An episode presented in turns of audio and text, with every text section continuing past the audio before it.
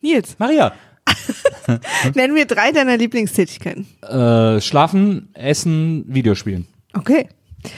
Bei einer von den dreien, und das Ja. ist ja schon mal ein Drittel, Ja. ich habe Mathe studiert Ja. in meinem Kopf, Offensichtlich. kannst du jetzt was Gutes tun. Und zwar Lass es Videospielen sein. Lass es Videospielen sein. schlafen.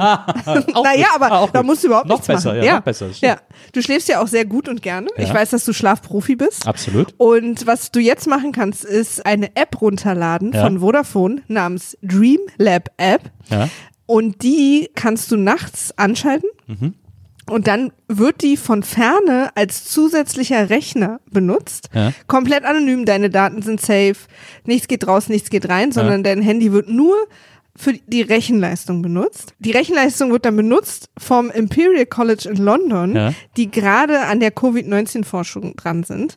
Und ähm, da geht's wirklich tatsächlich um Mathe. Je mehr Leute da mitmachen, Ja. desto größer ist die Rechenleistung, die das College zur Verfügung hat. Ja. Und desto schneller können Dinge erforscht werden, die dabei helfen, Covid-19 Zu besiegen. zu besiegen.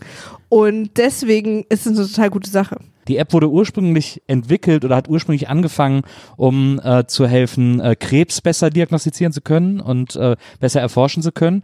Also ich muss wirklich nur schlafen und nicht vergessen, das vorher anzumachen. Du musst auch kein Vodafone-Kunde sein. Du kannst einfach, egal so oder so, einfach in den App Store Ja. und diese App umsonst runterladen. Du musst nichts tun und tust trotzdem was Gutes. Das ist ja genial. Da bin ich sofort dabei. Lade ich sofort runter. Äh, Gehe auch sofort schlafen, damit, weil je mehr ich jetzt schlafe, desto besser wird's erforscht. Das ist die neue Sache. Auch könnt ihr auch euren Eltern sagen, euren Freunden. Schlafen ist jetzt das neue Gutes tun. Das ist ja genial. Ja, ich finde es auch genial. Da bin ich dabei. Vielen Dank an Vodafone für die Bereitstellung dieser App, für die Hilfe der Erforschung dieser weltweiten Kackpandemie und äh, vor allem vielen Dank für die Unterstützung unseres kleinen Podcasts. Ja. Und jetzt geht's los mit Maria Lorenz und meiner Wenigkeit und mit dem Podcast ihrer Wahl namens Wie Marv. Los geht's.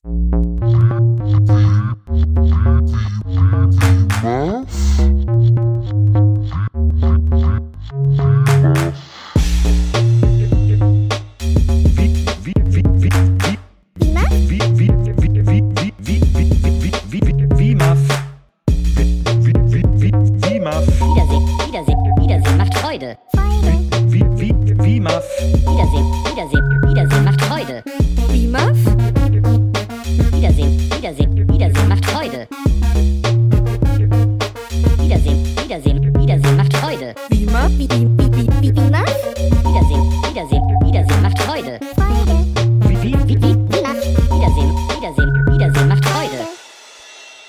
Liebe WIMAF-Hörerinnen, liebe WIMAF-Gemeinde.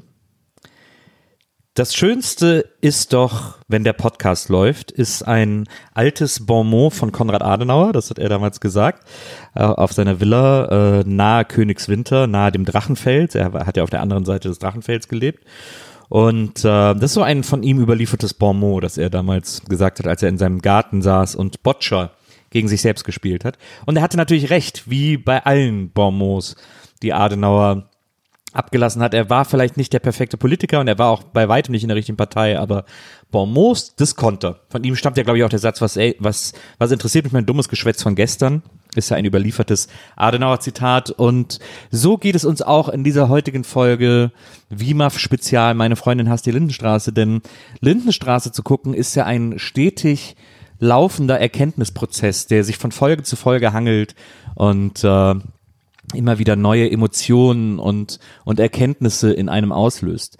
Und wie der Titel dieser WIMAF Spezialfolgen schon sagt, meine Freundin hasst die Lindenstraße und jetzt wird es vielleicht traurig, denn liebe WIMAF Zuhörerinnen, liebe, liebe WIMAF Gemeinde, heute ist die letzte Folge meine Freundin hasst die Lindenstraße. Das hier ist offiziell die allerletzte Folge meine Freundin hasst die Lindenstraße. Das tut mir wirklich leid euch das so mitteilen zu müssen, aber die großartige, fantastische, nicht zu übertreffende und so in keinster Weise, auch nur ansatzweise nochmal existierende Ultrafrau Maria Lorenz ist heute bei mir und begrüßt euch an dieser Stelle erst einmal. Hi. Und diese Frau, mit der ich bislang dieses Format machen durfte, meine Freundin hast die Lindenstraße, in dem es darum geht, Maria Lorenz davon zu überzeugen, dass die Lindenstraße die beste, eine der besten Serien ist, die jemals produziert wurden, ähm, findet heute ihr jähes Ende. Muss man, und jetzt frage ich mich, ist jetzt, herrscht jetzt Trauer an den Geräten? Nicht an meinem Gerät. Aber gleich wird Trauer herrschen. Gleich wird Trauer herrschen. Soll ich, ich löse jetzt schon auf, ne? Ist ja Quatsch, das jetzt so spannend zu machen. Ähm, denn ab, ab, wann ist die nächste Folge? Übernächste Woche? Äh, in zwei, denn die nächste äh, Folge dieses Formats, äh, Lin, äh, Wiemer Spezial, wird heißen, meine Frau hasst die Lindenstraße. denn äh, Maria und ich heiraten morgen. Wir heiraten übrigens morgen und sitzen heute hier und ich muss eine fucking Folge Lindenstraße gucken. Das ist wirklich, das finde ich an, an einer Frechheit des Universums nicht zu übertreffen. Brautalarm! Brightzilla. Ich habe auch, ich habe dir vorgeschlagen, dass ich einfach eine random Hochzeitsfolge aussuche, aber das wolltest du nicht. Du wolltest dich nicht so emotional zur Lindenstraße gebondet fühlen, wahrscheinlich. Ja, ich habe auch schon mal eine Lindenstraße Hochzeitsfolge gesehen und wir bleiben alle mal wieder, Welche Hochzeitsfolge hast du denn gesehen? na, Sigi und Elfi Ach haben so, geheiratet. ja, stimmt, stimmt. Stimmt, die waren ja erst Oder in wilder Ehe. waren die das? Ja, ich glaube, Sigi und Elfi. Nee, ich glaube, die waren nur zu Gast. Ja, wer hat denn da geheiratet? Na, oder die Grise. Ach so, die Grise. Bertha. Na. Haben wir nicht sogar schon zwei Hochzeiten gesehen? Nee. Naja, eine Hochzeit ist heute auf jeden Fall abgeblasen worden in der Folge. Da brauchen wir uns nicht drauf freuen. Young Puppy Love wird nicht in eine Hochzeit münden, offensichtlich. Ähm, aber äh, ja, ich würde sagen, nachdem wir jetzt diese frohe Kunde verkündet haben, dass das für dich ein ganz besonderer Tag heute ist, an dem du, das letzte Mal als meine Freundin Lindenstraße gucken musstest, ähm, würde ich und auch als übrigens das, auch das letzte Mal als Maria Lorenz. Ja. Das ist das letzte Mal, dass ich dich hier als Maria Lorenz vorstelle. Oder soll ich dich weiterhin als Maria Lorenz vorstellen? Du hast mich ja bis jetzt auch immer nur als Maria vorgestellt und Nee. dabei können wir bleiben. Nein, nein, ich habe immer Maria Lorenz gesagt bei der Naja, ich Vorstellung. bin ab morgen nicht mehr Maria Lorenz, also überleg dir sehr ja, aber gut. es ist ja Künstlername vielleicht. Willst Ja. Mhm. du den ja beibehalten? Du schreibst mich auch über MZ. und was glaubst du, wie viel Kunst das hier ist? Lass uns einfach gucken, wie es sich natürlich für uns anfühlt. ich ich habe, äh, äh, darf ich auch was sagen? Ja, unbedingt. Oder- Ich wollte gerade, ich wollte gerade an dich abgeben und Okay. sagen, wir äh, sind, wir dürsten alle nach deinen äh, Facts der Folge. Äh, Featurings? Konzentrier dich bitte ein bisschen, Nils. Facts featuring die Folge. Ja, ich habe auch wirklich, also ich habe keine, keine Rubrik, die Facts heißt, wo ich mal einfach alle Fakten der Folge aufzähle, weil das die langweiligste Rubrik der Welt wäre. Oh, oh. Ich heirate, ich heirate eine spitzfindige Frau. Oh, na, also, wann wurden wir uns vorgestellt? Das ist ja wirklich herzlich willkommen. Ich dachte mir, ich wäre der Spitzfindige in bei dieser Captain Beziehung. Obvious. Ich dachte mir, ich wäre der spitzfindige. Aber wir haben uns verdient offensichtlich, ne? Das äh, hören wir zumindest relativ oft. Ich habe heute Featuring vergessen. Mhm. Hab aber, ähm, weil die, weil mich die Folge so, einfach so hin. ach, das war jetzt kein Feature. Ich habe gerade gedacht, ich habe das jetzt, jetzt auf die Folge bezogen. Vergessen, ein Bier. So, also das ist aber, du hast Featuring hat. Ich habe Featuring Ja. vergessen.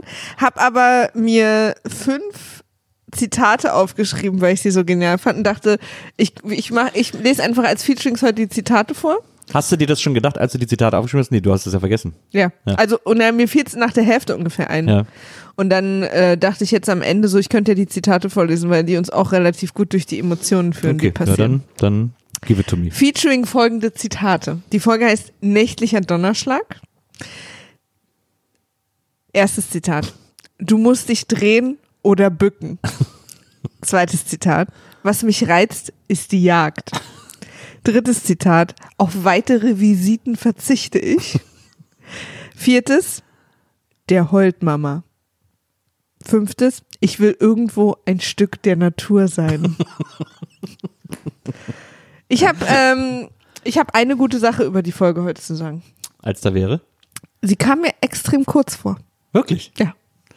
Ist lustig, mir gar nicht. Ich finde, es war eine richtig schlechte Bottle-Episode. Ähm, War keine Bottle-Episode. ich weiß, aber es, ich nenne das einfach immer so. Äh, Aber es ist halt falsch. Dann nenn es doch einfach nicht so. Also ich meine, es ist so, ähm, also der Kaffee war heute lecker. Nils, es war Orangensaft. Ich weiß, aber ich nenne es immer so. absolut. Aber da- da kommen wir doch im Leben nicht weiter, wenn du für dich alleine intern beschließt, Dinge anders zu nennen. Vielleicht bleibe ich einsam, aber Es äh, war einfach für dich eine langweilig. Ich fand sie übrigens auch langweilig. Also da ist ja echt nicht so viel passiert. aber wenn sie dir kurz vorkam. Aber sie kam mir trotzdem kurz vor. Ich fand's, äh, ich finde, es ist die große äh, Offscreen-Folge. Ich finde, es wird in dieser Folge so viel behauptet und es wird so viel über Leute geredet, die nicht da sind, um die so ein bisschen, äh, um deren Storys so am Laufen zu halten. Das fand ich so öde. Deswegen, ich finde, also in dieser Folge war wirklich ähm, waren irgendwie nur Talking Heads, es war sau wenig Aktion äh, und die Aktion, die passiert ist, hat man noch nicht mal gesehen. Ähm, irgendwie am Ende der Folge vor allem. Also es ist irgendwie, für mich war es die große Behauptung-Folge und wieder dieser Klassiker, was wir hier schon oft hatten, diese Übergangsepisoden, die so zwischen größeren Ereignissen passieren, wo einfach so ein bisschen Strecke gemacht werden muss. Ähm, das hatte ich heute ganz extrem bei dieser Folge. Krieg, kriegen wir in diesem Format dich vielleicht dazu, die Lindenstraße zu hassen? Auf keinen Fall. Wir hatten ja viele Schauplätze. Also das Gute an der Folge ist, wir hatten viele Schauplätze und wir waren bei vielen Leuten. Manchmal sind wir nur bei wenigen. Diesmal waren wir bei relativ vielen wieder. Was schon der Gegenbeweis einer Bottle-Episode ist? Und was und äh, schön war auch, dass die so ein bisschen, dass, äh, dass es ungewöhnliche Connections gab. Das ist, glaube ich, das Plus dieser Folge. Also Das stimmt. äh, Benno bei Nolte, Tina bei Marion, äh, Tanja. Tanja, Tanja bei Marion und so. Das fand ich ganz gut, dass da ein bisschen mehr House-Community irgendwie rüberkam. Aber ähm, ansonsten war die leider inhaltlich sehr, sehr low. Aber wir können mal ein bisschen reingehen.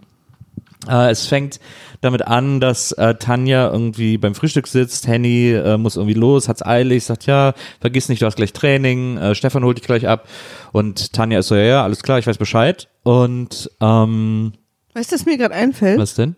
Ich habe gestern Abend, äh, als ich schon im Bett war und auf meinem iPad noch was geguckt habe, Ja, äh, hatte ich Licht schon aus und nur das iPad-Licht an ja, und äh, hatte hier im Hals, in der Halsbeuge, ja, habe ich so, weil hat's gekribbelt und ich dachte, es ist ein Haar hab hingefasst und dann war es eine Spinne. ja. Und hat mich so krass erschrocken. Es war ganz, ganz furchtbar. Das, äh, äh, aber okay, es tut mir leid, deswegen hast du dann das Licht wieder angemacht. Ja, genau. Ach, hast du, ist dir aufgefallen? Ja. Genau. Hat nichts hiermit zu tun. Ja. Ist mir nur jetzt gerade eingefallen, dass ich dir das unbedingt erzählen wollte. Und ähm, Benny hat Tanja einen Brief geschrieben. ist das nicht furchtbar, aber? Ja, sehr. Total furchtbar. Ich fand's ganz, ich kann ganz jetzt, eklig. Ich kann keine Nacht mehr in diesem Bett schlafen. Ist furchtbar. Mhm. Und ich habe die Spinne, also dann irgendwie, ich habe so gesehen, wie sie so weg ist und habe sie danach aber nicht mehr gefunden. Auch immer gut. Das war echt fies. Deswegen habe ich dann das Licht angemacht, dass sie wenigstens dann dahin geht. Ja. Und dann ich sehr, bin ich sehr gut eingeschlafen. Fies. Das tut mir leid, mein Schatz. ja, ich glaube, das ist immer so ein bisschen der Nachteil am Erdgeschoss. Ja. Und ich habe dann auch kurz überlegt, wie man es machen könnte, dass man die Wohnung einmal von quasi Spinnen befreit. Ja. Aber ich glaube, dass das nicht geht wegen der ganzen alten Rohre und Ja. so Löcher ja. und so. Das stimmt. Und ich meine, ich glaube, das war halt diese Lichtsache, weil immer auch meine Brille dann abends so das äh, iPad-Licht reflektiert. Ja. Da habe ich ja auch schon öfter im Sommer dann immer so kleine Fliegen oder so, die dann so auf meiner Brille landen. Ja. Aber das war sehr unangenehm gestern. Ja. Und ich habe mich mega erschrocken. Wenn man sich so an den Hals fest und denkt, man macht sich Haare weg und dann rennen die Haare weg. das war fies. Finden wir zurück, Nils. Ja, weiß Findest du es okay, Ich- dass ich diese kleine Exkursion hier gemacht habe? Absolut. Okay. Also, Benny hat Tanja einen Brief Genau. geschrieben, einen Liebesbrief. Genau. Und äh, Tanja liest den, amüsiert sich ein bisschen und zerreißt ihn dann. Das ist Genau. ja das Wichtige in der Genau. Szene. Das ist ja für uns quasi erstens die Info, Benny ist serious und zweitens die Info, Tanja nicht. Und sie weiß, Nosser kommt gleich, um sie abzuholen und sie, und als Henny weg ist, äh, steht sie auf und zieht sich aus. Genau, und, und bindet sich einfach so ein Tuch um die, Genau. um die Schulter. Also so, so ein- wie so ein Badetuch um die. Ja. Im Fahrstuhl trifft Nosek auf Topfkopf. Also Genau. Äh, Und du hast Elisab- sie ad- Elisabeth Flöter. Atomkopf genannt, Ja. was ich eine interessante Eskalation meines Spitznamens finde. Ich finde, ihre Frisur sieht eher aus wie so ein Atompilz als wie ein Topfschnitt. Topfschnitt hatte ich als Kind, aber das sieht eher aus wie so ein Atompilz. Das stimmt. Vielleicht ähm, bin ich da bereit, deinem kreativen Input Platz zu lassen und zu sagen, okay, ab heute Atomkopf. Ich meine, Topfkopf ist natürlich, ne? Na, reimt sich, ne? Ja. Und schon Pumuckel wusste, was sich reimt, ist gut. Absolut. Na. Ähm, Also, die, hast du gemerkt? Äh, also sie, also ähm, Elisabeth Flöter trifft Stefan Nossig im Fahrstuhl. Genau, und sie reden beide davon, dass sie zur Arbeit gehen und dann Ja. sagt sie zu ihm, deine Arbeit macht bestimmt mehr Spaß als meine. Und äh, das klingt erstmal wie ein normaler Dialog und er sagt, haha, kommt drauf an, mit wem ich spiele, dann lachen beide und er steigt aus. Klingt wie ein Dialog zwischen normalen Menschen mit äh, der Musikwahl, die die in Straße wieder getroffen hat und ihrer Art zu fragen und dabei zu gucken, wirkt es aber so, als wäre es wieder eine, eine Stelle zwischen zwei Menschen, die sich drohen, um sich eventuell später am Tag heimlich umzubringen. Ne, ich dachte, dass sie sich später am Tag heimlich bumsen, weil Nee, das fand Äh, ich gar nicht. Ich fand, war sie, ich fand, sie war so ein bisschen, hm, ne, ich finde, sie hat es so, ihre Arbeit macht bestimmt mehr Spaß als meine. Und dann legt sie den Kopf so nach hinten an, den, an die Fahrstuhlwand und so. Und er sagt dann so, na, es kommt drauf an, mit wem man spielt. ich fand, ich hab so, also ich hab, ich fand, dass er auch, ich glaube, er kann auch nicht anders als flirty. Ja. Ähm, nee, lass es mich, ich finde ja Flirten schön. Er kann auch nicht anders als creepy. ja.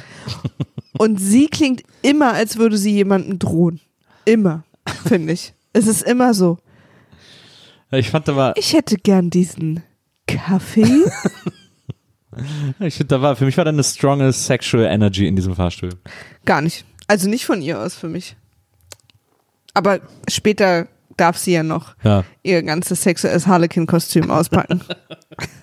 Wir sind dann auf jeden Fall erstmal wieder bei, äh, bei Nosek in der Bude. Ähm, Oder nee, es ist ja bei Grise in der also Bude. stimmt, beim alten Grise. Und Tanja steht dann vor ihm mit diesem Tuch und ah, und sie dreht und er sagt dann so du und dann sagt er so ganz eklig grinst er sie an sagt du musst dich drehen oder bücken und dann ist sie so und dann denkt man so oh mir ist so schlecht geworden ich fand das eine so eklige Szene auch wenn er sie auflöst weil ich quasi schon dass er es dazu kommen lässt kurz so Ja. er löst sie dann auf indem er sagt indem er sie dann outcallt und das quasi abbricht und sagt bist du bescheuert? Nee, hör mal auf mit dem Scheiß. Also so, das, ich will das nicht sehen und ich finde es auch lächerlich. Ja. Und dann hält er ihren Vortrag darüber, der erst in die richtige Richtung geht. Weil er ihr erst sagt, also weil sie dann irgendwie zieht sich wieder um, wir kommen dann Ja. später zu, aber wir können Ja, das ja mal abarbeiten. Und dann hält er ihren Vortrag darüber, ich will nichts von dir. Und ich finde, es ist extrem auffällig, wie du dich verhältst. Und ich will dir einfach jetzt einfach alle mal sagen, lass das, bitte hör damit auf. Ähm, ich bin mit deiner Mutter zusammen, fertig. Und da wäre es so schön gewesen, wenn wir alle aus der Situation hätten rausziehen können. Was er dann aber macht ist, und auch wenn ich was von dir wollen würde, schon der Satz. Und dann erklärt er ihr, was sie quasi falsch macht, dass sein Penis nicht steif genug wird. Ja. Das, und sagt ihr, was sie machen soll, damit er auf sie steht. Und das, ah, wir waren so kurz davor, einmal, einmal keine justiziable Szene zu haben mit Nosek. Und dann hat er es doch wieder gedreht und hat ihr gesagt, ich finde das halt auch nicht attraktiv, wenn Frauen sich so anbieten.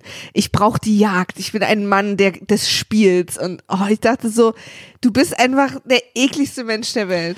Ja, es ist extrem problematisch, dass er sie ja dadurch quasi auch in den Kontext Frau setzt, weil sie ist halt einfach noch ein Mädchen und äh, dass er sie, dass er sagt, ich, äh, ich will, dass Frauen gejagt werden und so. Dadurch, äh, Nee, dass er ihr auch damit quasi, dadurch suggeriert er ihr ja wenn du es anders machst, genau, stehe ich auf ja, dich. und äh, ja und dadurch suggeriert er ihr auch eine Frau zu sein und das ist sie Ja. halt auch wirklich noch gar nicht nee.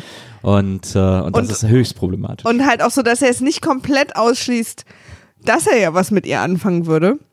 Ja, das ist, ich, da bin ich, da bin ich tatsächlich unsicher, weil er sagt ja zuerst, du, also ich bin mit deiner Mutter zusammen und mit uns, das kannst du dir völlig abschminken. Also er macht ihr schon diese Ansage. Und wie du sagst, dann verliert er sich so ein bisschen in seinem prahlerischen Nosek-Gelaber, äh, wie er seine Frauen am liebsten hat und so. Und das ist irgendwie, das, ich hab's auch nicht, also die Motivation der Figur gibt's irgendwie auch so wenig her, weil es irgendwie so unlogisch ist. Also das dann noch so zu erzählen, als würde er irgendwie so ähm, sein Hart speaken sozusagen, aber so aus Versehen. Ich habe es auch irgendwie Ja, dann- kapiert, wieso er ihr plötzlich erklärt, wie sie ihn rumkriegt. Also es macht wirklich gar keinen Sinn. Ja, oder überhaupt, dass er sich auch so darstellt, ich bin ein Spieler, ich brauche Ja, die ja. Jagd, wo ich denke, ey, geh doch einfach kacken. Du bist echt der Schlimmste. Das ist, oh, ich hasse auch dieses, ach, es ist ja eh furchtbar, dieses Männer, Männer wollen Frauen nur, wenn sie das Gefühl haben, sie können sie nicht kriegen. Das ist echt so furchtbar. Das finde ich echt auch so schrecklich. Und äh, es gibt, ich habe in meinem Leben als Frau so viele solcher Männer kennengelernt, die, sobald du freundlich zu denen bist und denen das Gefühl hast, dass du sie magst, sind sie nicht mehr interessiert. Das ist so eine komische, eklige Prägung, die manche Männer haben. Und sobald du denen das Gefühl gibst, und wenn man das erstmal weiß, kann, kann man die echt von einem Tag auf den anderen manipulieren. Mhm. Wenn du denen das Gefühl gibst, irgendwie auf Anrufe nicht zu antworten und so, dann werden die plötzlich so, dann, als würden sich die Ohren aufstellen oder andere Dinge und so, Moment, da findet mich jemand nicht geil. Ja. Was ist da, was ist da Katze, los? Katze. Ja. Ja. Und dann sind die sofort so überinteressiert. Ja. So, weil du dich so rar machst. Das ist irgendwie so, mach dich rar und du bist der Star. Aber das ich, stand mal in der Bravo Ja, ja, als Tipp. Mhm. Ich, ich kenne das. Ich äh, kann nicht, ich kann mich nicht davon freimachen, als Mann da auch schon drauf äh, reingefallen zu sein. Ich Aber das hattest du bei mir gar nicht. Nee, bei dir gar nicht. Wir haben von Anfang an gesagt, all in, ich schreibe dir ab jetzt alle zehn Minuten Ich- eine SMS. Ich war auch grundsätzlich eher dagegen. Ich fand es grundsätzlich immer blöd, dass man so, äh, wenn man irgendwie sagt, ja, du darfst dich nicht melden und so, das fand ich immer ätzend, so diese Verhaltensregeln. ja, du darfst dich nach dem ersten Date drei Ja, ja. Tage nicht melden und so ein Scheiß. fand ich immer ey. Aber das. Schlimme ist, dass es so oft wahr war. Na, Also ich fand es immer zum Kotzen, aber es gab tatsächlich, ich kann mich an eine, an eine Frau erinnern äh, im Studium, auf die ich wahnsinnig scharf war und dann äh, und die hatte einen Freund, aber es hat so mega gekriselt und ich habe mich super gut mit der verstanden. Wir sind ein paar Mal ausgegangen und so und es war immer total lustig und schön und so und ich habe wirklich ein halbes oder ein Dreiviertel oder ein Jahr an der gebaggert wie blöde. Und dann sind wir zusammengekommen und dann waren wir, glaube ich, zwei Monate zusammen. Das ist natürlich auch, wenn man so lange baggert, dann glaube ich, baut man in seinem Kopf ein Bild von der Person, auf die die. Person einfach Ja, nicht ist. Das ist ja auch immer die Gefahr an so, ähm, wenn man sich online kennenlernt und erstmal viel telefoniert oder Nachrichten schreibt oder so, bevor man sich wirklich trifft, weil du füllst ja die Lücken, wer der Mensch gegenüber ist, auch optisch, also auch Gestik und Mimik füllst du ja so automatisch aus. Ja. Und dann triffst du den, die Person und dann ist diese Person das nicht. Ja. Und entweder sie ist dann irgendwie besser und dann ist alles cool, aber wahrscheinlich ist es so nicht. Und ähm, ich will übrigens auch nochmal sagen, dass das natürlich nicht nur so rum ist, sondern ähm, dass, dass quasi ich einen Mann interessanter finde, weil er sich rar gemacht hat, ist mir natürlich auch passiert. Ja, Also, ja. ne? das ist ja auch eine Challenge und das ist ja auch so, warum, warum erkennt er nicht, dass ich genial bin? Was ist da los? Muss ich ihm das jetzt hinterhertragen? ja. Und ich kenne auch sicher Frauen, die empfindlich reagieren auf, wenn jemand sehr Nähe will. Ich glaube, am Ende ist es auch ein bisschen einfach Persönlichkeit. Also manche Menschen brauchen eher so ein bisschen diese Entfernung und manche Ja. eher so ein bisschen die Nähe. Ja. Aber diese Spielchen spielen. Und es ist ja schon auch ein bisschen so, dass das eine Eigenschaft ist, also in Filmen und in Serien und so, die immer eher den Männern zugeteilt wird. Dieses, dieses, dass man sich möglichst un, äh, unerreichbar für die gestalten muss, damit sie nicht mehr anders können als Ja. Ja, man müsste den, man müsste den dann eigentlich beibringen, wie man sich dann danach verhält, weil wenn man das macht, um die rumzukriegen und dann aber die rumgekriegt hat und man das dann gar nicht erfüllen kann, dann ist es ja immer zum Scheitern verurteilt. Ja. Oder du müsstest halt das denen nicht beibringen, sondern sich beibringen einfach, dass man von Anfang an auch ein Mensch sein darf. Absolut. Naja, oder so. Wie ihr wollt. Eins von beiden. Unsere Beziehung und äh, dann ja auch Ehe ab morgen basiert ja auf dem großen Geheimnis, dass wir füreinander sind. Ja, absolut. Ich bin jeden Morgen, weiß ich wieder, es kommt wieder irgendwas, womit ich gar nicht gerechnet Es ist so ein habe. bisschen 50 erste Dates, unsere Beziehung. Ja, es ist so eine, so wie, wie so Zwiebeln. Wir schälen so eine Schicht nach der anderen. Aber da, für jede, aber so eine Hydra-Zwiebel. Ja. Für jede Schicht, die wir abschälen, wachsen acht nach. Ja, ja, ja. Wir sind einfach immer noch auf der Suche nach dem Kern. Ich habe keine Ahnung. Wir siezen uns ja auch außerhalb des Podcasts. Wir duzen uns, nur damit ihr nicht so verwirrt Ja, ja, seid. klar. Aber ähm, es ist nicht, also wir haben auch zwei Eingänge hier in der Wohnung. Jeder von uns hat, wir haben sogar mehr als zwei Eingänge zum Ja, Teil. ja. Ich äh, habe zwar ab morgen deinen Nachnamen, aber der wird ein bisschen anders geschrieben Ja. als deiner. Vogel mit G. Nee, mit zwei O. Ah, ja. Jetzt konzentriere dich Bu- bitte. ja. Buckelberg. Ähm, nun gut. Lass uns zurückkehren zur Folge. Ja. Ähm, wir haben jetzt ein bisschen, also wir sind jetzt, ich meine, wir reden jetzt darüber, was so komische Tendenzen zwischen Frauen und Männern sind äh, beim Dating, aber das viel größere Problem ist ja, dass es hier ein Kind und ein Mann ist. Äh, da sind wir jetzt irgendwie ein bisschen von abgekommen, dass das nicht das Problem ist, dass Tanja sich rar machen soll, Ah. sondern dass Tanja ein Kind ist.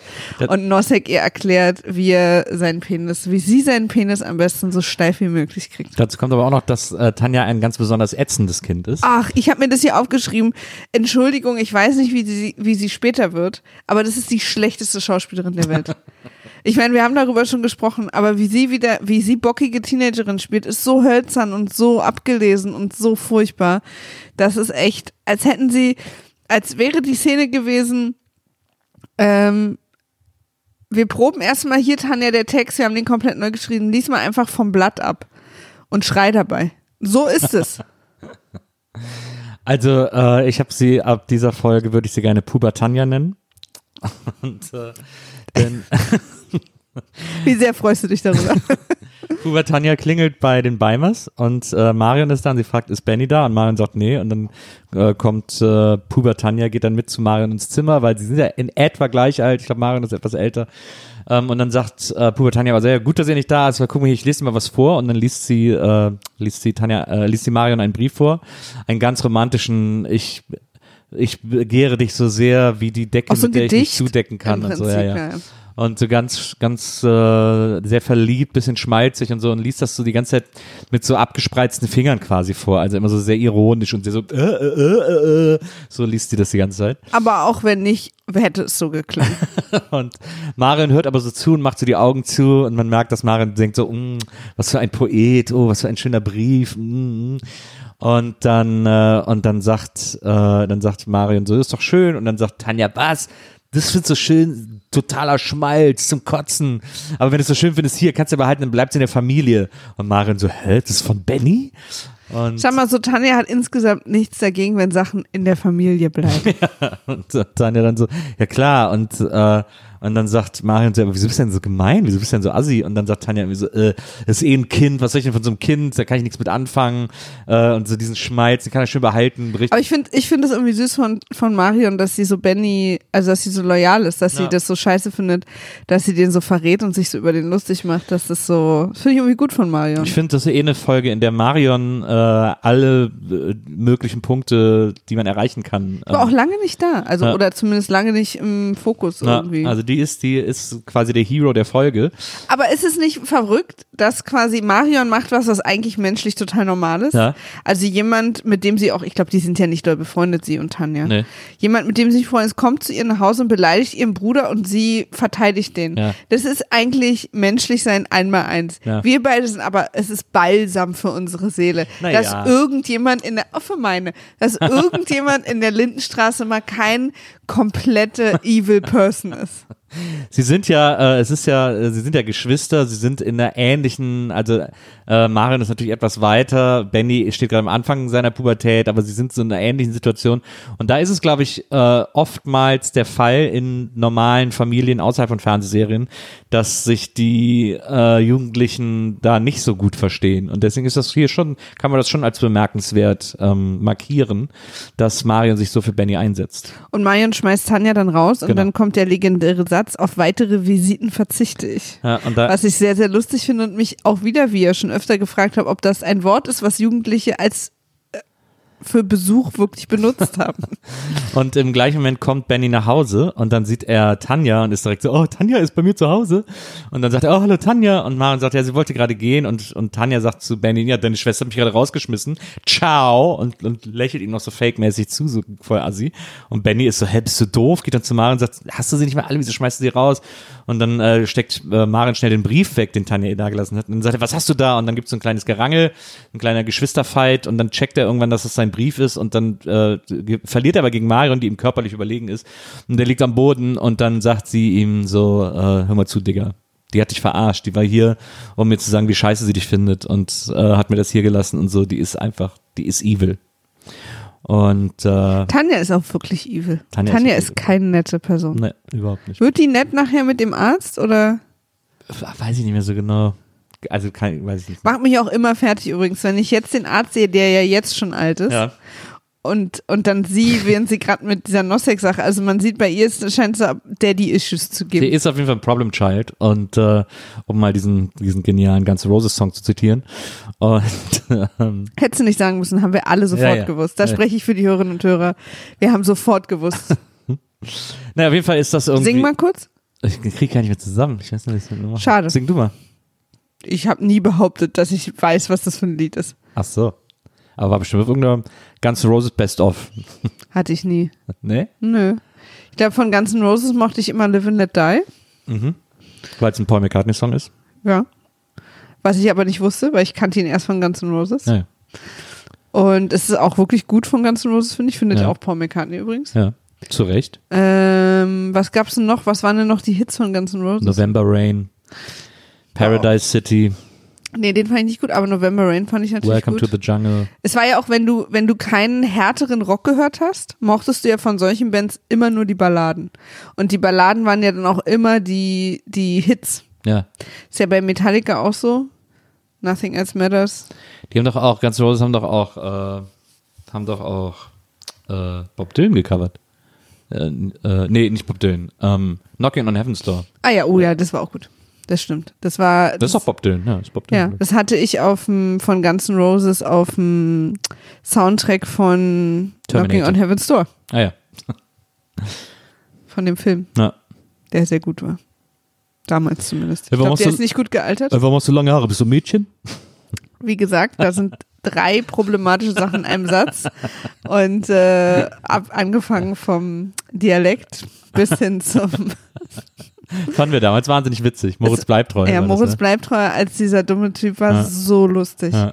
Ich fand das, es war echt, das ist einer der wenigen deutschen Filme, die ich so geliebt habe. Aber ich glaube, der ist wirklich nicht, den müssen wir mal machen. Man muss, Sollen wir den mal machen? Ma- Machen wir gerne. Man muss übrigens auch mal sagen, eine der ersten Regiearbeiten von Till Schweiger, die gerne vergessen wird, weil wir alle nur diese Grütze, diese Keinohrgrütze kennen. Äh, eine der ersten Regiearbeiten von ihm war Der Eisbär. Und äh, der Film war so lustig. Ich habe den lange nicht mehr gesehen, müsst ihr auch nochmal gucken.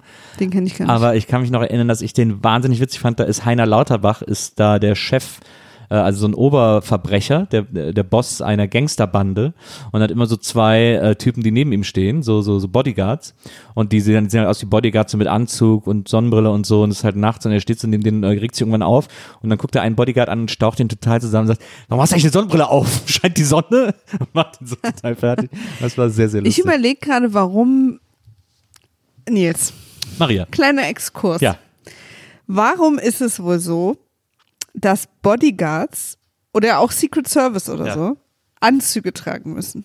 Weil das ist doch wirklich, also weil, wo kam mal diese Idee her, dass die so gekleidet sein müssen, als würden sie irgendwie vor Gericht müssen? Weil ist es nicht eigentlich, also würde, ich würde mich wohler fühlen, wenn mein Bodyguard quasi so bequem und beweglich wie möglich angezogen ist. Wegen mir muss er kein Schlips tragen, um mich äh, zu verteidigen. Ist ja so eine Art äh, Uniform und es ist vor allem. Äh, Aber es ist halt so eine unpraktische Uniform. Ja, aber es ist halt maximale Seriosität sozusagen. Aber das brauche ich doch nicht bei Bodyguards. Naja, äh, also maximale Seriosität gepaart mit einer gewissen. Geschäfts Geschäftlichkeit. Einfach auch so, so ein Bodyguard muss jederzeit bereit Nee, sein, nee. auch so ein, so ein Aktiengeschäft Äh, nee, abzuschließen. äh, gepaart mit einer gewissen äh, Anonymität. Anzüge sind so sind so das sind so das blandeste äh, Anz, äh, Anzieh, die blandeste Anziehsache, die es gibt. Also aber dann die, würde ich, aber dann würde ich eher noch so eine Uniform verstehen wie so Army, also weißt du, mit diesen weiteren Cargohosen, die unten so ein Bündchen haben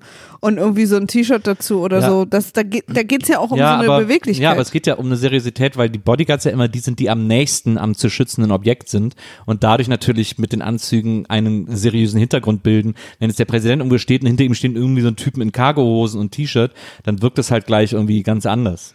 aber auch schon bedrohlich. Also, weil Ja, wir, aber es geht ja nicht ja um so die aber es geht nicht um die Bedrohlichkeit. Es geht ja um die Unsichtbarkeit. Bodyguards müssen im Grunde genommen so wenig auffallen wie möglich. Womit wir wieder bei den Camouflagehosen. Ja, die sind natürlich, wenn man neben so einer Limousine läuft, fallen die gar nicht auf. Was, was meinst du, wie das aussehen würde, wenn man Best of Both Worlds hätte? So den Anzug in so Camouflagemuster? Das- so mit Schlips auch alles so Ah, ja. Camouflage? Das gibt's ja auch so als Gag-Anzug, habe ich mal gesehen. Ja. Gibt ja diese Gag-Anzugs für 50 Euro oder so. Aber ja wäre das, wär das für dich eine Option? Absolut. Also, nehmen wir mal an, ich hätte einen Bodyguard. Ja, Vielleicht brauche ich den irgendwann. Klar. Wer weiß. Ähm, Fände ich das eigentlich besser, wenn der einfach ne- einen, einen guten Joggi trägt? kannst du ihm ja dann auftragen. Ja, du kannst ja deinen Bodyguards auftragen, dass sie diese T-Shirts anziehen, wo diese, wo so ein Frack drauf gedruckt ist. Du, diese Party-Shirts. Naja, es soll ja nun auch, also ich meine, andererseits, äh, Unauffälligkeit durch Auffälligkeit ist äh, ein interessantes Konzept.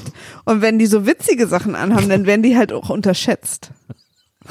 Aber der, bei dir ist sozusagen das Ziel eines Bodyguards, dass du angegriffen wirst. Stimmt, ja, ja, stimmt. Die Abschreckung soll ja auch eine Sache sein. Aber mich schrecken halt, Nee, es, soll, es geht nicht um die Abschreckung. Okay. Die Abschreckung würde ja auch sozusagen potenzielle Angriffe anziehen. ich verstehe halt, also mein Gehirn greift nicht so ganz, warum der also erstmal, warum Anzug immer gleich Seriosität ist, weil von was für eine Art Seriosität denn? Er soll ja als Personenschutz seriös sein.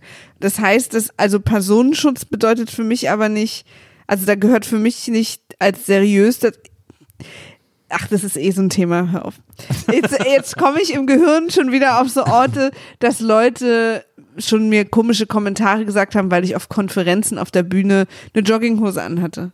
Weil sie finden, das passt da halt nicht hin. Und ich frage mich, wer ist denn aber die Bühnenpolizei, die mir sagt, dass die Dinge, die aus meinem Mund kommen, aus der Erfahrung und meinem Erfolg, vermindert werden in ihrer Glaubwürdigkeit wegen der Hose, die ich anhabe. Ja, das ist ja was anderes. Aber Ja, ja, aber naja, weil Seriosität, ich hasse das Wort, also, oder nicht ich hasse, aber es ist ein Frenemy, das Wort Seriosität. Zwischen, wir sind da gerade an einem Punkt angekommen, den ich nicht hab kommen sehen. ja, komm, lass uns weitermachen mit der Folge. Leute, wir heiraten morgen. Ich Nee, keine red ruhig Zeit. weiter, ich will jetzt auch nicht, dass jede Folge so eine, so eine Monologfolge, was, was für mich ein Problem im Leben ist.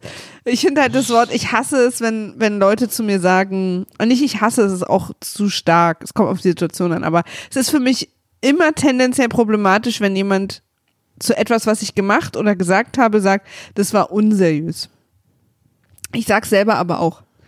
Es ist nur irgendwie, wer legt denn bitte fucking nochmal fest, was seriös ist? Also so, dass ich eine E-Mail auf eine bestimmte Art schreiben muss, dass ich was Bestimmtes anhaben muss bei bestimmten Meetings, dass ich, ähm, ähm, ich glaube, ich war zu lange nicht Geschäftsfrau in meinem Leben, also mein Leben als quasi unterm Radar, als dass ich jetzt mir mit irgendwie Ende 30 nochmal sagen lassen will, was für eine beschissene Hose ich anziehen soll, damit du mich ernst nimmst. Weißt du? Ja. Und deswegen ist dieses, ähm, ja, das ist irgendwie unseriös, sowas zu sagen oder anzuhaben oder so. Wenn ich dieses Feedback kriege, da werde ich so wütend. Aber ich, du könntest nicht in Jogginghose zum Secret Service. Und das tut mir echt leid, das sagen zu müssen. Aber da ist Aber es wäre doch genial vom Secret Service. Aber warum denn? weil sie da drin am beweglichsten sind. Aber sie fallen halt auch super auf damit. Naja, nicht, wenn es alle machen. Doch.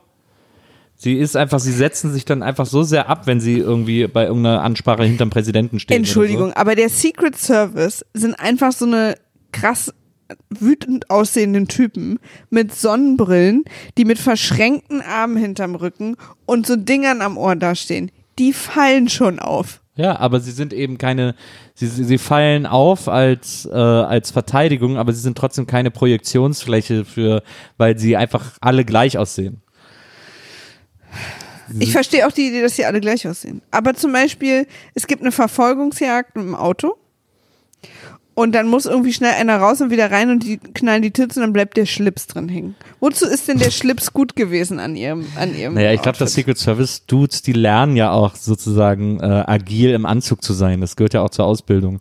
Und die sind wahrscheinlich auch so sehr speziell äh, maßgeschneidert, diese Anzüge, die alle tragen und so. Ich muss auch lernen, agil im Anzug zu werden. Ich finde, ich bin extrem neidisch auf sie. Ich glaube, der einzige Grund, warum ich zum Secret Service gehen würde, ist so ein Handgelenkmikro. Das finde ich immer so geil. Dass die immer Was so in ja ihren, auch in ihren übrigens das. Auffälligste der Welt ist. Aber es ist so cool. Ich verstehe nicht, warum sie, warum sie das Mikro nicht eingebaut haben in ihrem Kragen oder so, dass sie sich, dass sie nicht keine extra Bewegung dafür machen. Was ist dein liebster Secret Service Film?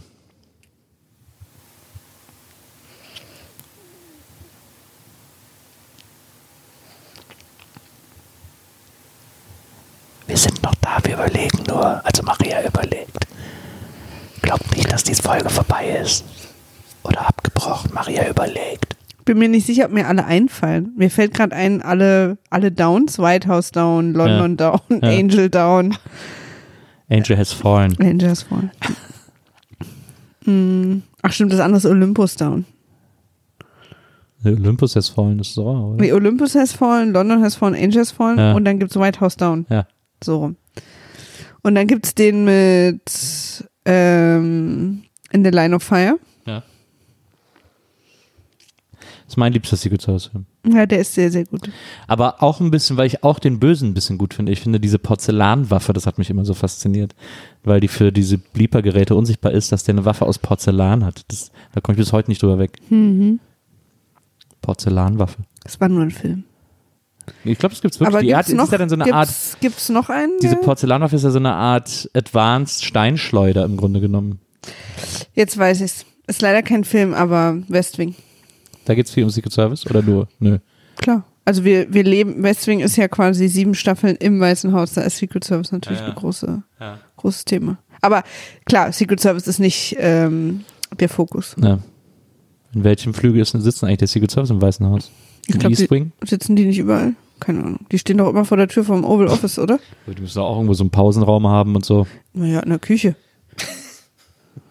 In der Teeküche, oder was? Ja. Es gibt ja eine Kantine im, Ja, Im ja Weißen Haus. Will ich ja wohl hoffen.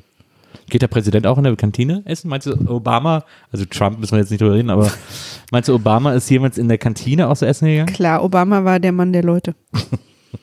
Wegen dem Fistbump, ne, mit dem, mit dem Putztypen da im Weißen Haus. Bestimmt war der in der Kantine auch mal essen. Das ist doch so ein Obama-Move. Ja? Das wäre auch so, den so, so Aber, mal. aber es wäre eigentlich, Wahrscheinlich auch, nicht oft, weil der Secret Service da kommt. Äh, aber es wäre eigentlich auch ein Obama-Move gewesen, da dann Fotos von zu machen. ist das plötzlich der Obama-kritische Podcast? Überhaupt oder? nicht. Ich, we, we miss him like crazy, Das aber, stimmt. aber er war halt auch, hat auch immer geile Fotos von sich gemacht. Ja.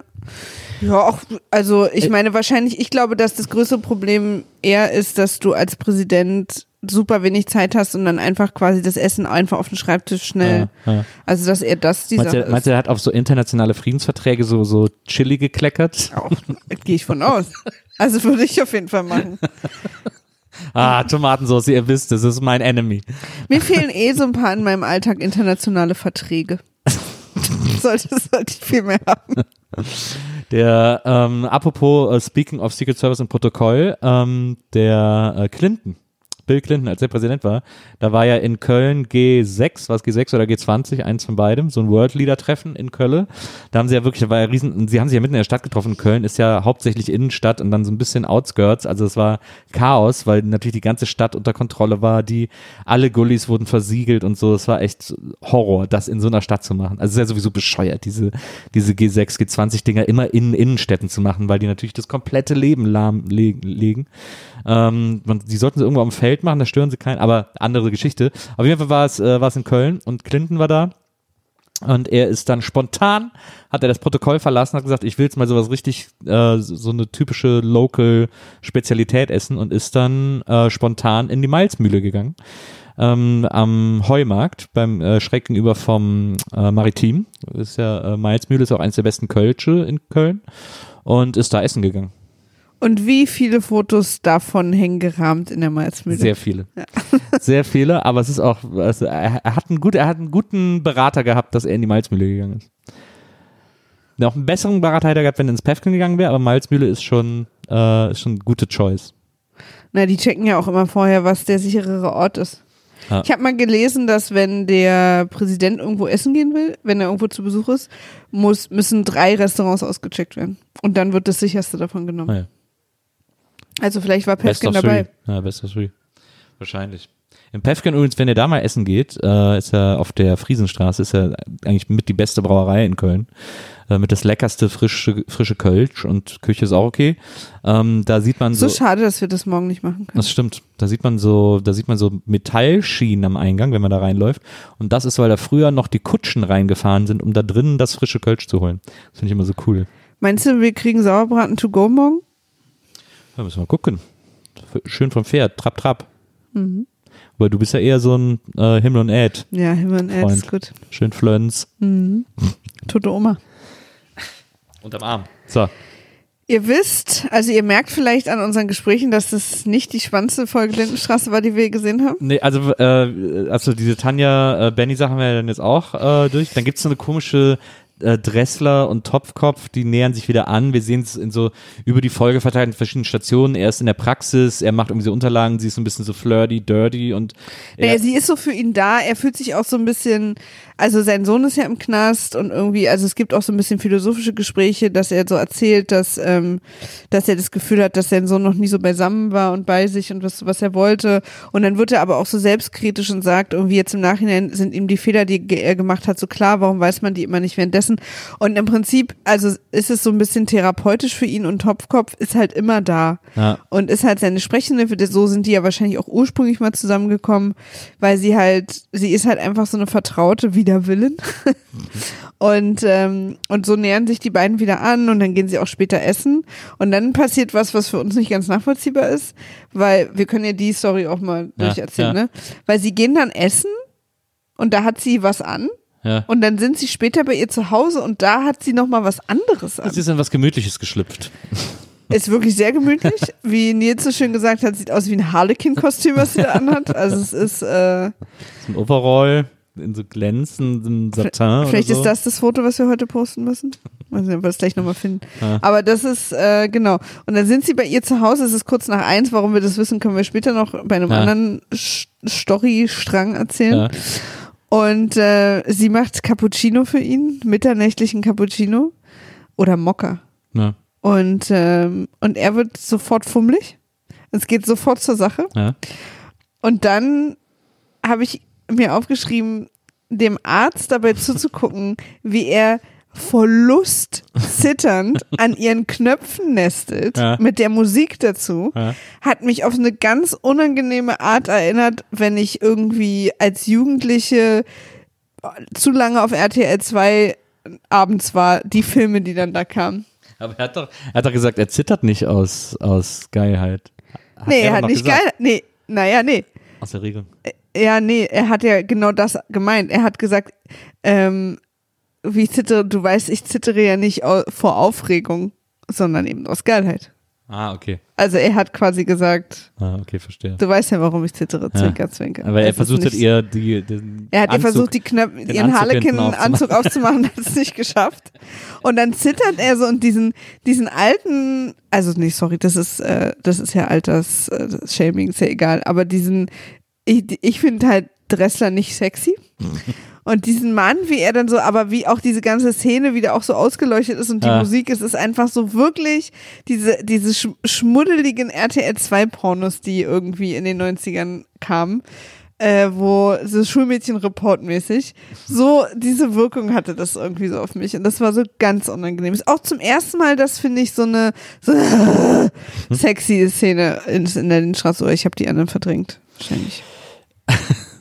Ähm, wir kommen gleich auf diese Story noch kurz zurück, aber kurz. Wie fandst du die denn? Hat dich das ein bisschen angemacht? Hat mich überhaupt nicht angemacht, aber ich finde auch äh, ältere Leute haben ein Recht auf Erotik. Ja, tut mir leid, das war wirklich doof von mir. Ich ist auch nur dieses, dieser, äh, äh, natürlich, sorry. so will ich das auch gar nicht sagen. Ich bin auch, äh, jetzt fühle ich mich schlecht. Ist das, äh, da habe ich was Doofes gesagt. Aber Nein, du hast nicht so gesagt. Du es ist halt auch finden. so, was, was mich halt auch so fertig macht, ist halt diese 90er Jahre, 80er Jahre Ausleuchtung und Musik dazu. Und die erinnert mich halt an, ja. Es kann einen ja auch, es ist auch völlig legitim, dass es einen abturnt, wenn man zwei Leute, die man unattraktiv findet, die irgendwie gerade outmaken. Das finde ich völlig legitim. Also, das und es ist hier auch nicht sexy inszeniert. Nee, natürlich nicht. Und es ist Darum auch. geht's ja auch da gar nicht. Soll ja gar nicht sexy sein. Sicher? Ja. Oh, ja. Soll nicht sexy sein, weil es ja dann unterbrochen wird. Ähm, und deswegen spulen wir jetzt kurz zurück, weil wir ja noch einen Strang erzählen müssen, und zwar den von Benno. Benno tapeziert in dieser Folge die ganze Zeit das äh, Zimmer von Lydia Neute, der Mutter von äh, Bertha, äh, die ja gerade auf, auf äh, Seeumrundung ist mit Gottlieb.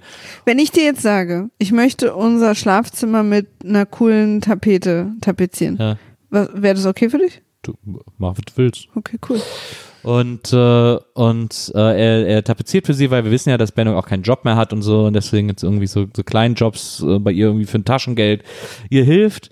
Und äh, da ist ja dann schon erstmal irgendwie, dass sie dann erzählt, so, ja, ach, mein Kind, sie ist so glücklich, mein Kind ist glücklich, sagt sie so mit, äh, mit, mit geistesabwesendem, glücklichen Blick, ähm, als Benno sie fragt, was denn mit Bertha ist. Also da wird jetzt sozusagen Bertha im Off erzählt. Übrigens, kurz danach kommt ja die Szene bei Dressler in der Praxis, wo er sagt, ach, gucken Sie mal, Frau Griese hat mir geschrieben und er liest noch eine Post Postkarte vor, sie ist gerade in Dubrovnik, also es wird die ganze Zeit Griese im Off erzählt, in mehreren Szenen, was mich super nervt, weil ich es immer scheiße finde, im Off zu erzählen. Ähm, also ist klar, dass sie nicht im On zeigen können, aber es hätte auch eine Szene gereicht. So zwei, drei hintereinander ist so super auffällig. Wir erzählen jetzt mal, was mit der ist. Ähm, aber zurück zu Neute, Bendo tapeziert bei ihr und dann kommt wirklich die ödeste Szene in dieser, ich glaube, deswegen fand ich die Folge auch sehr ätzend, weil ich diese Szene so öde fand, weil äh, sie sitzen dann im Café, sie sagt, hier wollen Sie einen Kaffee, haben Sie nicht ein Bier? Natürlich hat die alte Nolte kein Bier zu Hause. Also die Frage von Benno ist auch so doof. Und Benno wird da so als so Handwerker dargestellt, so, ja, ich trinke am liebsten Bier am Nachmittag und so. Und sie so, nee, dann nehme ich einen Kaffee und dann äh, trinkt er einen Kaffee und oh, der Kuchen toll, schmeckt wie bei, schmeckt wie bei meiner Mutter. Aber was ist denn mit ihren Eltern? Und dann sagt er, ja, die sind beim, So eine komische Geschichte. die sind beim Flugzeugabsturz auf dem Weg nach Spanien ums Leben gekommen. Es wäre ihr erster Urlaub gewesen in Spanien. Und das Flugzeug ist dann abgestürzt. Hm, so erzählt er das irgendwie. Und sie so, oh Gott.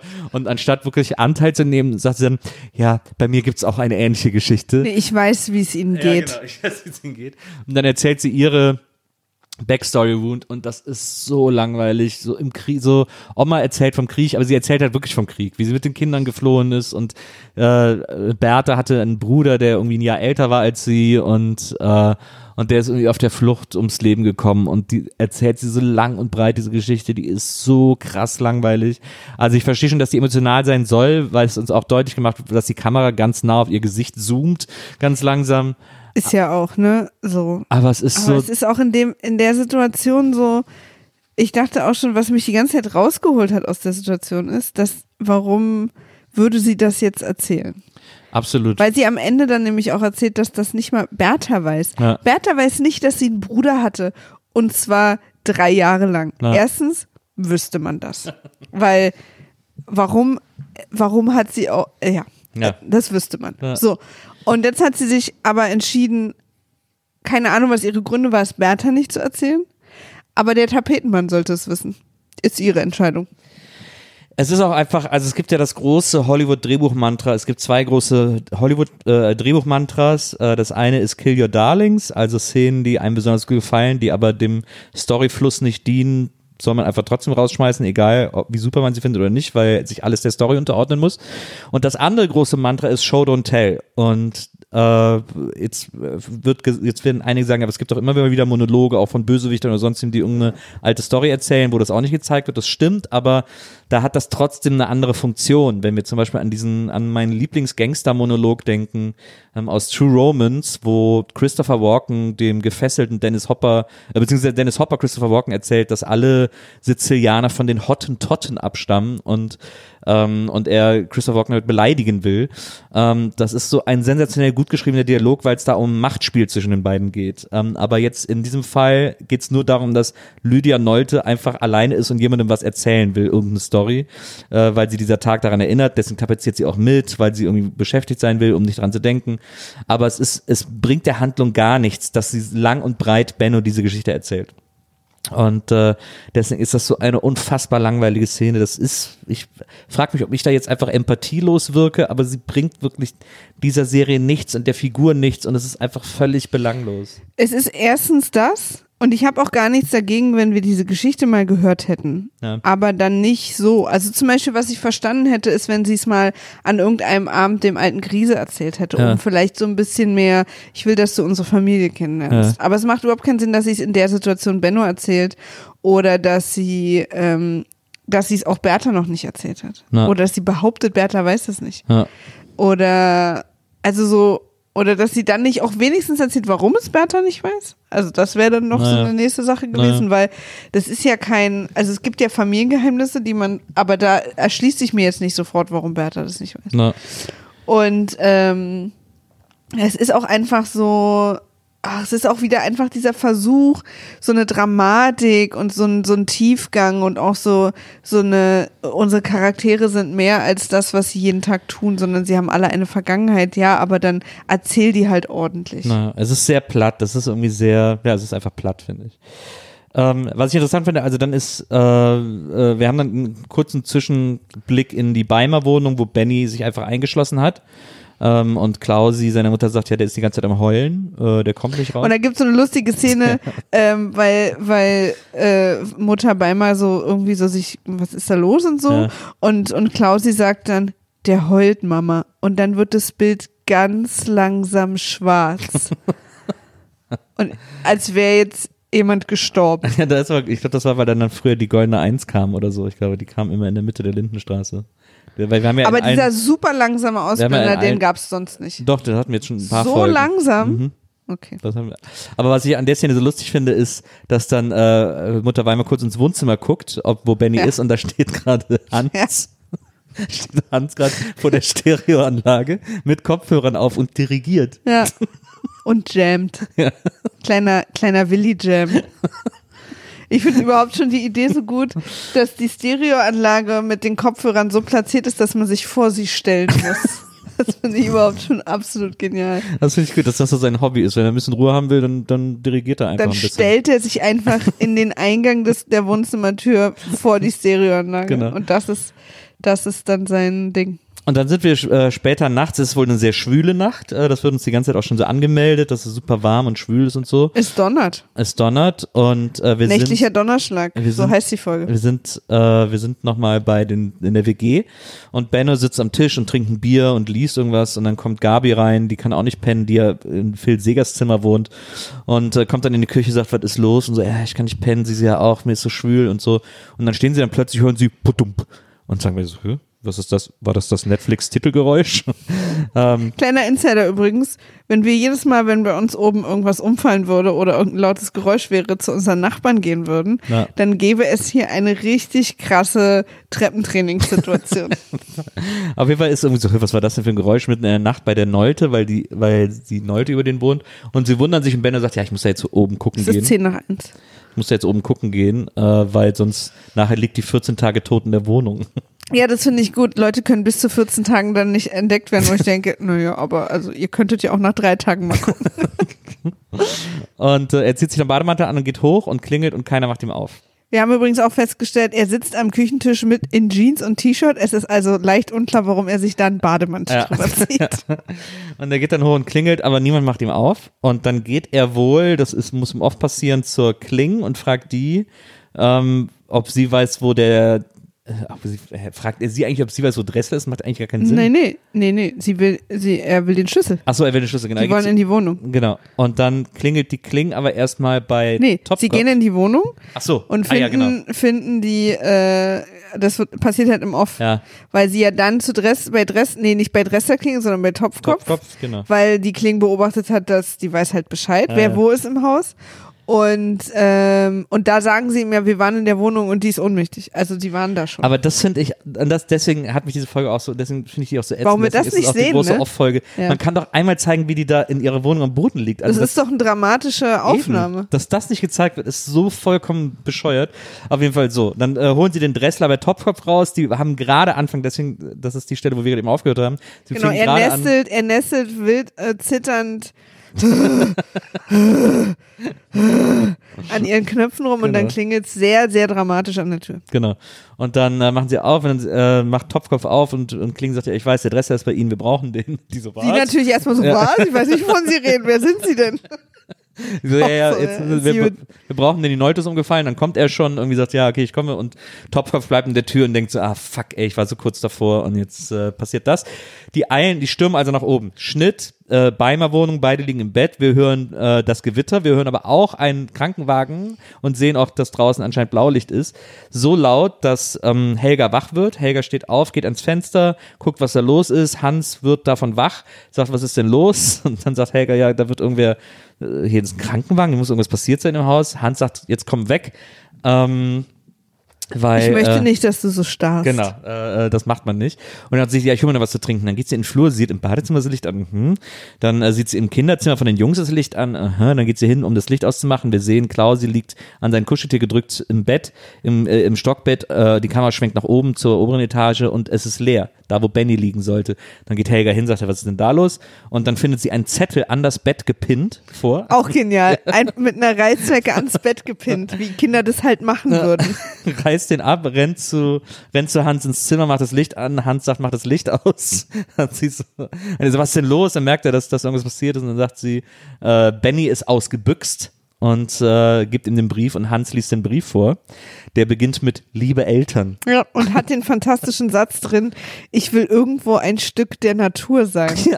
Was für mich bedeutet, dass er sich irgendwo eingraben will und mit Moos bedecken, bis er, bis er ein Teil davon wird. Das macht uns natürlich, das ist klar, ist das der Cliffhanger, das macht uns natürlich insofern Angst, als dass der dumme Benny ausgerechnet ein Teil der Natur sein will, also im Wald, unter Bäumen, wenn es gewittert. Und wir wissen ja, dass das der schlechteste Zeitpunkt ist, ein Teil der Natur sein zu wollen. Absolut. Also es Ähm. gibt ein paar gute Zeitpunkte. Heute wäre ein guter Tag, ein Teil der Natur zu werden. Das war keiner. genau. Und äh, großes Entsetzen und das ist der Cliffhanger dieser Folge. Und natürlich Neute. Also Und und, natürlich der, der, der Notarzt. Ja. Zwei Cliffhanger quasi. Ne, aber man hat so das Gefühl, dass dieser Notarzt nur dazu äh, gebraucht wurde, um die Beimers zu wecken, damit sie die Nachricht von Benny finden, der jetzt so frustriert ist von seinem Tanja-Korb, dass er ein Teil der Natur sein möchte. Das finde ich übrigens echt ein, also das ist, das finde ich auch als Jugendlicher einen sehr schönen Wunsch. Das finde ich auch krass. Also man kann ja als Jugendlicher aus eine Million Gründen von zu Hause abhauen und wütend Oder sein Pläne haben, was Pläne man macht. und sonst was Aber ein Teil der Natur zu sein. ist niemals nee, einer davon. ist nie, also nicht Vielleicht mit, bei so Fridays for Future nicht mit Jugendlichen 14, heutzutage. ja. Aber da, Da ist natürlich der erste Schritt erstmal in, überhaupt Natur finden. Absolut. Und sich dann dran ketten. Aber Benny, also das ist ein Jugendlicher aus so einem. Ich finde aber übrigens auch, muss ich übrigens by the way nochmal sagen, die Darstellung von Benny in dieser Folge, auch dieses Gedicht, das er Tanja angeblich geschrieben hat, das sind doch niemals Bennys Worte. Das hätte er doch niemals schreiben können, so ein Nee. Gedicht. Ich hatte die ganze Zeit gedacht, jetzt kommt irgendwie raus, dass das ein Brief war, den mal jemand anders Marion geschrieben hat. Und Ja. den Benny jetzt da irgendwie so, so, das dachte ich so die ganze Zeit. Vielleicht ist Benny einfach eine alte Seele. Glaube ich auch. Ich hatte, oder vielleicht hat er ein Computerprogramm geschrieben, das ihm Gedichte generiert oder so. Das ist die wird viel ja immer- wahrscheinlichere Wird ja immer gesagt, dass er so viel Zeit am Computer verbringt. Ähm, Vielleicht oh, hat er, vielleicht hat er ja eins von woanders. ähm, es ist eine Sache, die du immer Tough Love nennst, ähm, dass ich hier heute die Lindenstraße so hart kritisiere, äh, ja nur, weil ich sie besser machen will Bei mir ist es Tough Hate. und weil ich sie so gut finde. Aber die äh, standardmäßige Frage am Ende der letzten Folge aller Zeiten, meine Freundin hasst die Lindenstraße, muss natürlich sein, obwohl es ist eigentlich Quatsch, weil du bist ja auch, wenn wir verheiratet sind, immer noch meine Freundin. Ähm, aber ähm, aber Ich jetzt bin aufgeregt. ja, das merke ich. aber, jetzt, aber es geht ja dann ums Nominelle. Ähm, trotzdem muss ich noch sagen ähm, und äh, dich fragen, weil das ja sehr wichtig ist. Äh, willst du meine Frau werden, frage ich dich morgen. Obwohl, nee, morgen frage ich dich das gar nicht mehr. Also es wäre ganz gut, Morgen wenn wir das dich- schon geklärt Morgen hätten. fragt dich jemand anders, ob du meine Frau werden So willst. sieht's aus. Ähm, aber äh, heute, Kraft des mir verliehenen Amtes. heute frage ich dich, äh, oder schweige für immer. Äh, heute ich meinst, Okay. du, meinst du, die sagt das morgen, obwohl keiner da ist? Möchte vortreten und dann so die, die Fotografin so. Äh. Ich glaube, das wird sowieso nicht gesagt. Ich glaube, das wird nur in der Küche Ich glaube auch, gesagt. das wird nur in der Küche gesagt. Ähm, ich glaube, das wird morgen auch unromantischer, als man denkt. wahrscheinlich. Aber wir machen es uns romantisch. Ja, das wird super. Ähm, aber äh, liebe Maria, Lieber Nils. bist du nach dieser Folge äh, endlich verständlicherweise auf die Seite der guten Menschen, die wir alle sind, gewechselt und bist jetzt ein Fan der Lindenstraße. Ich bin nach wie vor auf der Seite der Menschen mit einem gewissen Menschenverstand, einem gesunden. Die Menschen, die zu schätzen wissen, wenn Dinge nicht komplett verrückt sind und ähm, wenn Menschen nicht Roboter sind, die sich gegenseitig umbringen wollen. Das heißt also nach wie vor, ich hasse die Lindenstraße. Da müssen wir noch ein Heute paar früh am Folgen. Frühstückstisch. Ich habe mir heute so einen ganz entspannten Tag vorgenommen, um mich ein bisschen in Stimmung für die Hochzeit zu bringen. Na, Und ich habe heute früh so abgekotzt am Frühstückstisch, dass das ein Teil sein muss. Das Gespräch hier, I love it. Ja. Alles, was ich mit dir mache, ist toll. Ja. Die halbe Stunde, die ich den Dreck gucken musste, kriege ich nie wieder. ich geb's dir wieder. Ja, das stimmt. Krieg's von mir wieder. Ich würde ja, ich würde ja jeden Tag vier Folgen Lindenstraße gucken, wenn das äh, bedeuten würde, dass ich mit dir zusammen sein kann. Ah. Dann fändest du auch schneller gut. Es wäre aber okay, wenn es nicht sein muss.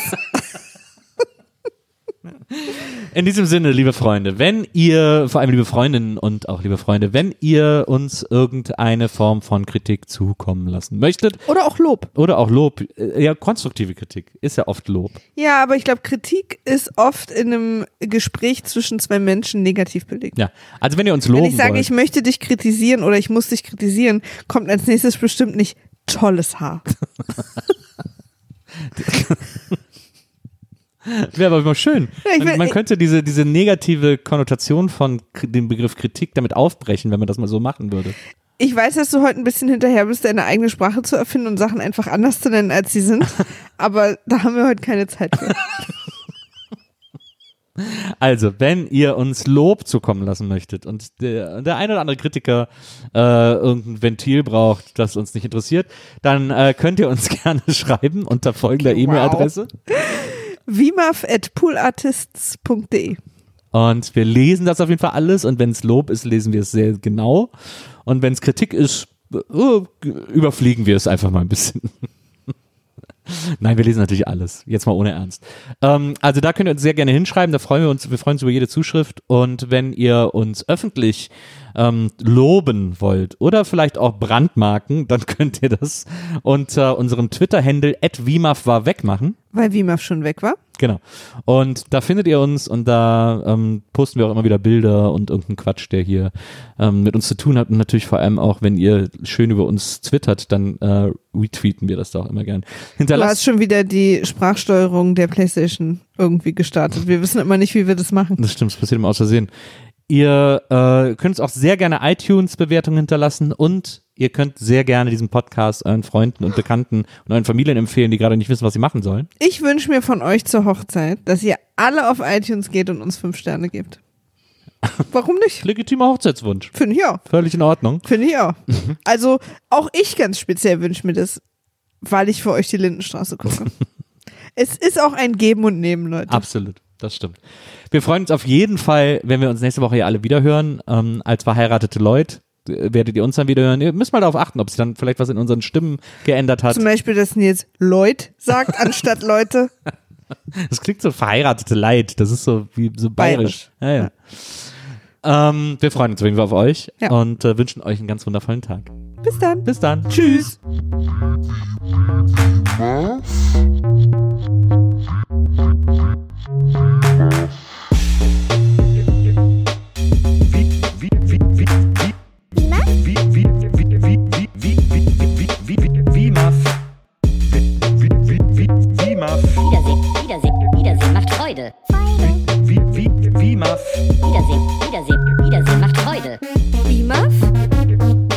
Wiedersehen, Wiedersehen Wiedersehen macht Freude.